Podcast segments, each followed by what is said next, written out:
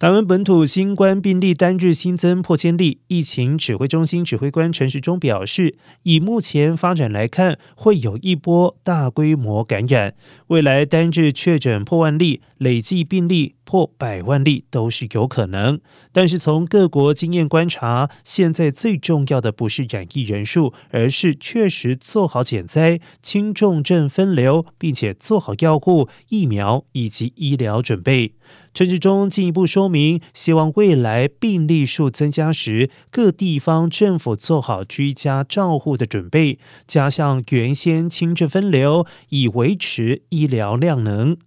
至于下个礼拜是否会全台启动轻症居家照护，陈时中表示，指挥中心不会要求全台一起起跑，而各县市准备好就可以开始。